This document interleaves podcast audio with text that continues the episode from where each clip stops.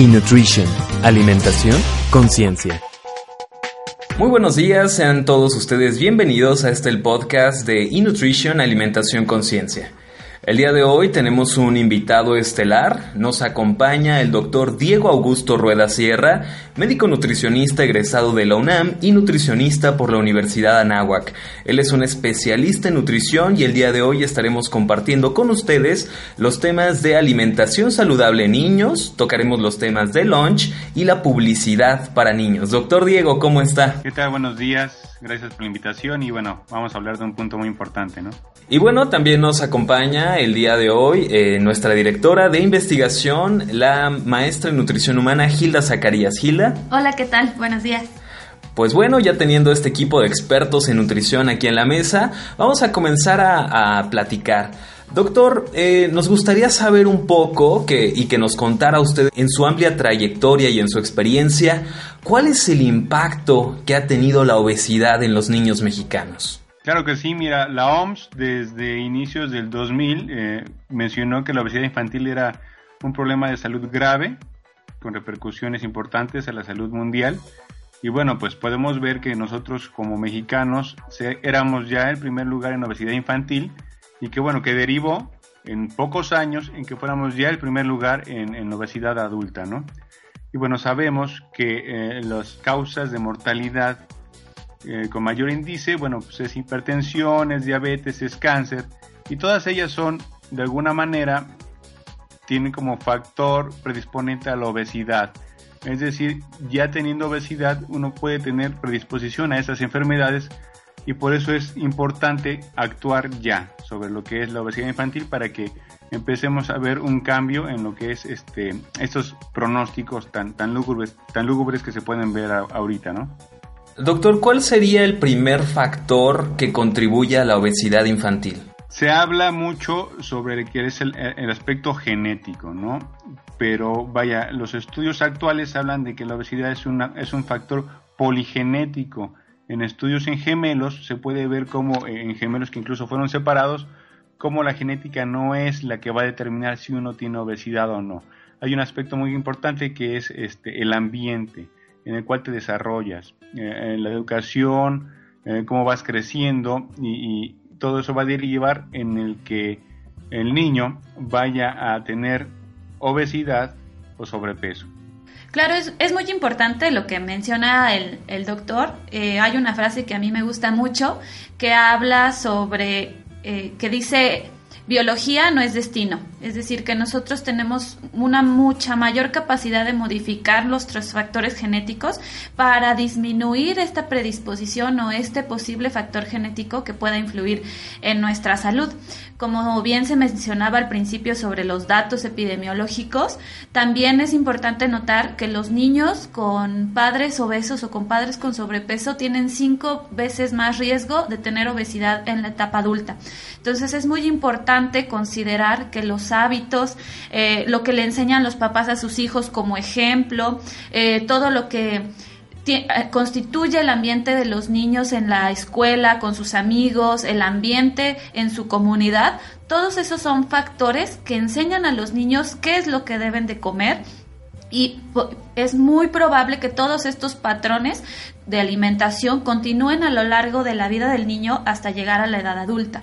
Entonces, el tener hoy en día el cuidado con o la atención con los niños es de vital importancia para que nosotros podamos ser capaces de manera más efectiva y a largo plazo ir reduciendo las tasas de obesidad tan escalofriantes que tenemos hoy en día. Efectivamente, y pues es una cuestión, como bien lo comentaba el doctor Diego, también pues muy multifactorial. Entonces vemos que en la escuela, pues a pesar de que entró en vigor el Acuerdo Nacional para la Salud Alimentaria hace algunos años, que restringía la venta de cierto tipo de productos, pues los niños irremediablemente los siguen consumiendo, ya sea o porque los traen de casa o porque efectivamente en la escuela en cuestión jamás se llevó a cabo y jamás se aplicó tal regulación y se siguen vendiendo porciones exageradas a los niños. Entonces, doctor Diego, dentro de su opinión, ¿nos podría compartir Eh, ¿Qué tan eficaces cree usted que han sido este tipo de políticas que han afectado o no, o y en qué medida, pues la forma en que los niños mexicanos están comiendo hoy en día? Claro que sí, mira, ahí este, recuerdo también eh, uno de los apartados que, que, de uno de los anuncios que dio la OMS sobre que la, publicidad de alimentos en niños era uno de los grandes este, ah, culpables sobre la obesidad infantil. Y eso fue a principios también del año 2000 y, y todos los gobiernos, bueno, tuvieron que tomar alguna alguna carta en el asunto, ¿no? Alguna decisión que tomar y México la tomó hasta el 2014, que fue cuando se fue prohibiendo los anuncios en televisión. Pero si vemos, también los anuncios en televisión no se prohibieron totalmente, se prohibieron en ciertos horarios, ¿no? Y este, posteriormente, al año siguiente, se encontró eh, la posibilidad de evitar la venta de productos chatarra en las escuelas, en las cooperativas. Entonces, todos estos métodos o, formas que el gobierno tiene para disminuir los índices de obesidad infantil son eh, medidas que debió de tomar desde hace tiempo y que aparte necesitan eh, una constante eh, evaluación. Porque, por ejemplo, uno de los, de los métodos que tiene la industria para que se venda su producto es, por ejemplo, yo que fui la, la semana pasada con mi hijo al súper, fue ver todos los cereales, ¿no? Todas las galletas con, con alusiones a, caricaturas famosas, a personajes conocidos de, de, los niños. Entonces el niño, bueno, pues él es el que va a elegir los alimentos cuando realmente la responsabilidad está en los padres, ¿no? Pero entonces la industria eh, de alguna manera trata de, de atraer a los niños y bueno, pues el padre, si no tiene las herramientas necesarias para decirle no, es cuando eh, va eh, quedándose rezagada esa responsabilidad que debería de ser del gobierno. Es decir, sí se han tomado medidas, pero falta todavía muchas otras medidas para que podamos ver un ambiente más saludable, ¿no? Lo que le llamamos ahorita el clima obesigénico tiene que ser este, limpiado poco a poco, pero ese poco a poco ya no lo podemos ver eh, digamos, no podemos esperarlo tanto, porque ya la obesidad infantil, las últimas este, estadísticas nos siguen mostrando que sigue eh, aumentando, ¿no? Claro, es muy importante lo que menciona sobre los acuerdos que se han desarrollado debido a que las iniciativas de retirar la comida chatarra de las escuelas partió desde el 2010 en el ANSA y realmente no se estaba cumpliendo de manera efectiva, por lo cual en el 2014 se volvieron a rediseñar y, este, las estrategias y la, y la parte del monitoreo y la vigilancia también de las escuelas. Entonces realmente pasaron cuatro años para que más o menos ya se está empezando a regular la venta de los de, de lo que se vende en las cooperativas en las escuelas también para complementar un poco la parte de publicidad, pues hay varias estrategias que se utilizan eh, para poder atraer eh, la atención de los niños, incluso en el acomodo de los supermercados, pues los alimentos que están a, la altura de los niños para que justamente sean para ellos accesibles. Entonces ya es más difícil resistir que el mismo niño tome los alimentos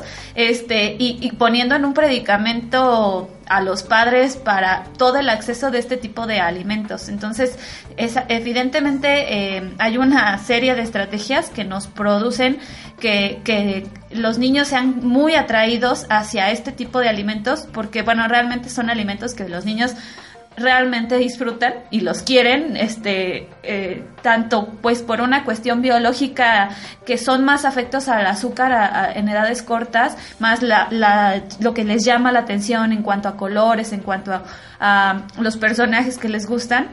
Entonces realmente, este, como bien dice el doctor, ellos toman el control de lo que se alimentan cuando pues es parte de la responsabilidad de los padres tener esas herramientas para poder controlar lo que realmente están comiendo sus hijos. Claro, ¿no? Y además, en esta parte de las horas de la televisión que comentaba el doctor, pues realmente si los padres después de una larga jornada de trabajo llegan en la noche, se sientan a la mesa y están viendo la televisión con los niños, ya ese horario de la novela que mucha que una gran cantidad de niños llega a ver en la noche, aunque ya no sean pues como en horario eh, pues para niños obviamente, se siguen promocionando este tipo de productos, ¿no? O sea, la, la regulación y la ley sigue siendo insuficiente. Existen otro tipo de códigos de autorregulación como el código PAVI, que bueno, es una cuestión de la industria o lo tomas o lo dejas, pero es si quieres. No es una medida todavía eh, reconocida y que sea obligatoria, pues para evitar este tipo de publicidad hacia los niños. Doctor, creo que mucho hemos dicho sobre lo que hace falta en, este gran problema de la obesidad infantil. Sin embargo, pues al ser profesionales de la salud, lo que buscamos son acciones. Doctor Diego, ¿qué hacer? ¿Qué hacer en este caso y qué podemos hacer en contra de la obesidad infantil? Eh, por ejemplo, yo pertenezco a un grupo que se llama Dietética sin patrocinadores, es un grupo español y lo que me gusta mucho es que hubo, un, hubo una unión entre, entre nutricionistas, ¿no? Y eso permitió que hubieran acciones en contra de, este, la mala praxis de la industria, ¿no? La mala praxis de algunos otros profesionales que andan por ahí sueltos dando información errónea. Entonces, yo creo que ese sería uno de los puntos más importantes que, formáramos un grupo de, nutriólogos eh, más críticos y que dieran las herramientas necesarias que necesita la población. Entonces, esas herramientas que, necesita la población son para que vayan eh, cuidando la alimentación de sus hijos, ¿no? Vayan aprendiendo qué es lo que ellos necesitan, qué es lo que ellos no necesitan, para que podamos ir cambiando este panorama. Entonces, para mí uno de los puntos es, eh, digamos que, actualizar más tanto a profesionales como, como, este, como a padres. Claro, es muy importante mencionar hoy en día la información de la información científica que tenemos para controlar o tomar medidas con la obesidad es muy vasta. Desgraciadamente creo que en México tenemos un rezago en la aplicación de estrategias efectivas para el control de la obesidad infantil. ¿no? Podemos hacer una búsqueda de los eh, artículos científicos relacionados con intervenciones tanto de tratamiento como de prevención de obesidad infantil a nivel mundial contra los que realmente se hacen en México cuando es el primer lugar, pues realmente está totalmente desproporcionado. Entonces realmente como profesionales de la salud tenemos mucho trabajo que hacer y creo que la colaboración entre nosotros mismos es también un punto clave para ir logrando los resultados que, que se esperan, ¿no? Como bien lo mencionan en los acuerdos gubernamentales, que normalmente tienen muy buena evaluación antes de publicarlos en papel, pues los actores de este problema es la sociedad civil, los profesionales de la salud, el gobierno, la academia, y todos somos parte de, este, de este problema, todos somos parte igual de, esta, de la solución que se puede dar hacia este gran conflicto que es en México, pero bueno, pues todavía nos, nos falta mucho trabajo por hacer. Y bueno, también gran parte de la responsabilidad, recordemos como bien nos comentaba Gil hace, hace un momento, que si bien la biología pues no es una cuestión eh, predictora de si somos obesos o no, pues que el gobierno tal vez no esté haciendo su chamba tampoco significa que es una cuestión predictora. Sí tiene mucho que ver, sin embargo, la responsabilidad personal es algo muy muy importante y teniendo esta asociatividad entre ya sea empresas o ya sea eh, nutriólogos, profesionales de la salud, médicos, pues podemos nosotros generar una información de valor y asequible para toda la población para que puedan cuidar de su salud. Sin embargo, el rol de los padres es muy, muy importante, doctor, y nos gustaría que a todos los padres y madres que nos están escuchando les pudiera compartir algunos tips de alimentación saludable para sus niños. Claro que sí, mira, eh, uno de los lemas que manejo es que el papá pone la calidad y el hijo pone la cantidad. Es, un mensaje este, eh, que tiene mucho más efectividad que el que usábamos antes, ¿no? El antes era el de restringir, el de presionar y el de recompensar, ¿no?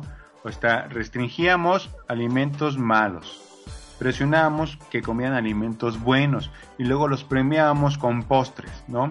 Bueno, ya hay este, algunos estudios que nos indican que este es un camino erróneo. Entonces de ahí surge esta frase que es eh, yo creo que de las más importantes. El papá pone la calidad y el hijo la cantidad. ¿Qué quiere decir esto? Bueno, que tú lo que vas a ofrecerle a tu hijo son alimentos de calidad. ¿Cuáles son los alimentos de calidad? Aquellos que son con el menor eh, eh, proceso de industrialización. ¿Qué quiere decir? Bueno, que si quiere tres, cuatro frutas, no te preocupes porque es un alimento saludable, no tiene una densidad nutricional alta. Pero, por ejemplo, ten cuidado con ofrecerle alimentos como eh, panes de dulce, frituras, galletas, cereales con, con, azúcar, con azúcar añadido. Todos esos alimentos, bueno, son los que se ha demostrado que tienen mayor eh, efecto en la salud de los niños ah, en su futuro. Así que lo que nosotros vamos a hacer como padres es ofrecerle alimentos de calidad. Y el niño, si es un alimento de calidad, no hay que restringírselo, ¿no? Hay un punto también importante que, que se vio en un artículo, que no hay niños mal comedores, sino que los papás son los que pueden estar ofreciendo mala calidad a los niños. ¿Qué quiere decir? Que a lo mejor el niño quiere doble ración de, ah, de carne, de guisado, ¿no? Bueno, ese, ese alimento le va a dar una saciedad que va a permitir que él diga hasta cuándo va a comer, ¿no?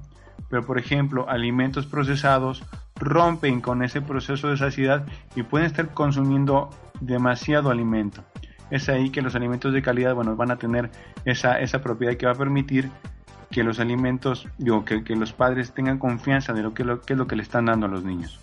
Pues bien, doctor, como nos comentaba, la responsabilidad de los padres es bastante alta y pues yo concuerdo, aquí en, en Innutrition concordamos totalmente usted con su frase de que los padres ponen la calidad y los hijos la cantidad.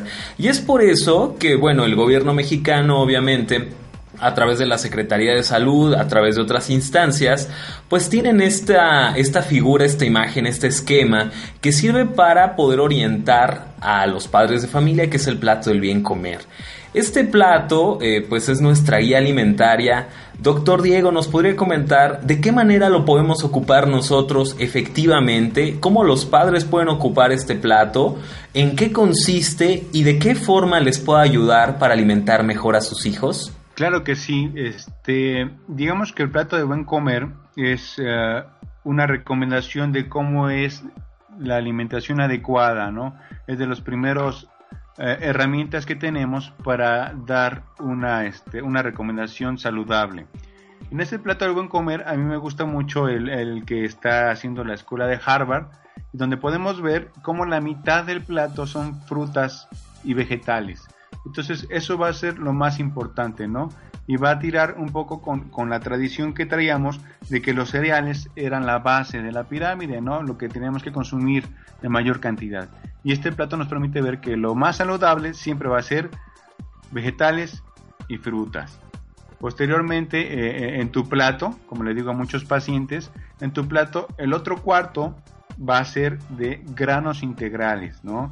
puede ser este arroz integral, puede ser este sobre todo también voy a recomendar mucho lo que son las legumbres o lo que va a ser eh, por ejemplo también pasta y el otro cuarto va a ser tu proteína saludable que como no todos sabemos que puede ser carne, pollo, pescado, ¿no?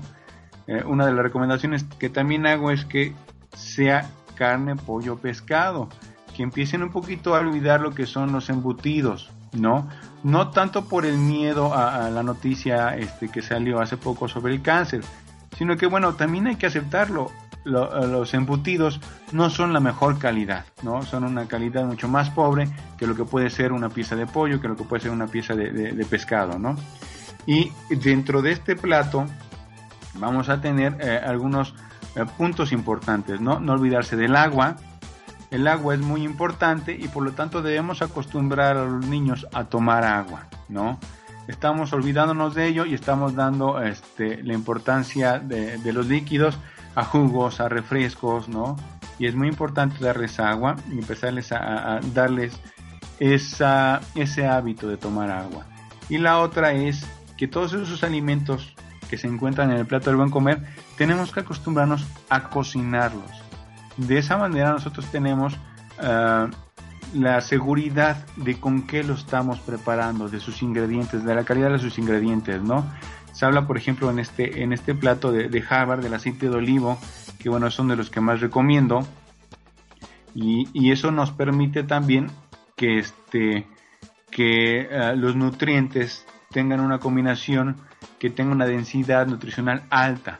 Porque, por ejemplo, no sé, la comida chatarra, ¿no? No va a tener esa densidad nutricional. Aunque me digan que, por ejemplo, una hamburguesa de estas tiendas de autoservicio tenga pan y tenga carne y tenga una este, micro eh, fibra de, lechuga, pues no va a ser nutricional, ¿no? Porque una, tú no sabes de dónde vienen esos ingredientes, ni cómo fueron hechos, ni cuál es su, su, su forma de conservarlos. Entonces por eso trato de dar a los pacientes poco a poco este, instigarlos a que empiezan a cocinar otra vez, ¿no? Porque de esa manera, bueno, vamos a cambiar todo lo que hemos hecho mal y vamos a empezar a regresar a hacerlo bien. Claro, es muy importante también en, cuando estamos aprendiendo nuevamente a comer con el plato del, del buen comer, que este plato es una guía para cada una de las comidas que nosotros hacemos durante el día. Es decir, que tanto mi desayuno como mi comida como mi cena debe tener todos los grupos de alimentos, porque luego a las mamás, o sea, da la impresión de que el plato del buen comer es para la comida, pero realmente nosotros debemos mantener esto en todas las comidas fuertes de nuestro día, para que nosotros también podamos cumplir eh, la, cantidad eh, principalmente de frutas y verduras, no, que son cinco porciones de frutas y verduras al día. Entonces necesitamos incluir alguna algún componente que nos dé fibra en cada una de las comidas que hacemos. Para mí ese es otro factor muy importante. Claro que sí, porque este, nos estamos olvidando, por ejemplo, de, eh, de que todos los alimentos deben de guardar, eh, digamos que, una combinación nutritiva donde debe de estar la fibra, ¿no?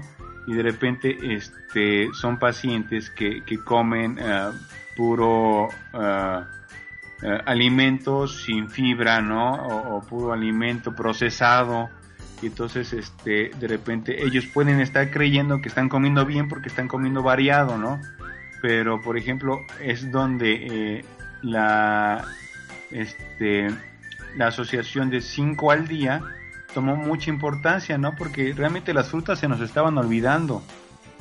Eh, estábamos consumiendo, digamos que, colaciones procesadas, ¿no?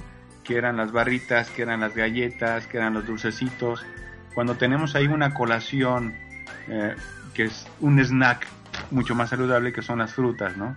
Claro, ¿no? Y que son irremediable irremediablemente bastante dulces y que a los niños les gustan y que sabemos que, bueno, hay distintas preparaciones que no incluyen azúcar, que pueden acabar siendo un verdadero postre para los niños y que son 100% hechas de frutas naturales. Y bueno, la fruta eh, deshidratada también es una excelente opción, bastante dulce, obviamente en las porciones adecuadas. Eh, esta parte de 5 al día, doctor, eh, pues es muy interesante, pero es alarmante también. Porque mucha gente, de verdad, no, no dimensionamos todavía cuánto son 5 porciones de frutas y verduras al día creemos que de verdad nos tenemos que acabar el kilo de brócoli, el kilo de zanahoria y comernos cuatro o cinco manzanas. Entonces, doctor, eh, ¿nos podría platicar usted más o menos de un menú tal vez adecuado para niños y que incluye estas cinco porciones como para que todos nuestros padres y madres que nos están escuchando el día de hoy pues puedan visualizar cuánto equivaldrían cinco porciones de frutas y verduras para los niños? Claro que sí, mira, lo que trato yo de, dar en consulta es que este, en cada uno de los alimentos del día podamos dar una fruta como postre, ¿no? O poner la fruta como colación y que no significa, por ejemplo, que, que entonces tengan que comer cinco manzanas al día, ¿no? Tú puedes combinar las frutas, incluso tú puedes hacer un cóctel de dos tazas de fruta y ahí ya son dos porciones como puede ser en la noche, ¿no? Que puede ser una, eh, dos tazas de fruta con yogur natural, con nueces, ¿no? Ese es un plato muy rico que les gusta a los niños. También, por ejemplo, eh, en el lunch, nosotros ah, normalmente, bueno, cuando estábamos incluso en la escuela, nuestro lunch la mayoría de las veces era un sándwich, ¿no?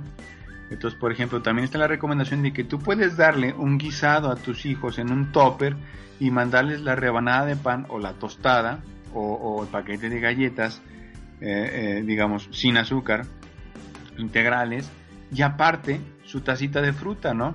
Entonces, si te das cuenta, ahí tenemos en la cola, en el lunch que les vamos a mandar, ya hay una fruta, ¿no? De postre en la comida, ya puedes mandarles ahí otra fruta. Tenemos la colación de media tarde, que este, no es obligatoria. Normalmente antes hablaba de que eran forzosas cinco comidas al día, ¿no? Ahí podemos recordar la frase que dije, ¿no? Nosotros ponemos la calidad, los niños la cantidad. Si el niño no tiene hambre, no es obligatorio darle la colación a media tarde, ¿no? Pero por ejemplo, si él tiene hambre, podemos ahí eh, incluir la otra fruta. Y en la noche, pues también podemos manejarles igual eh, una fruta de postre o ya una cena con fruta.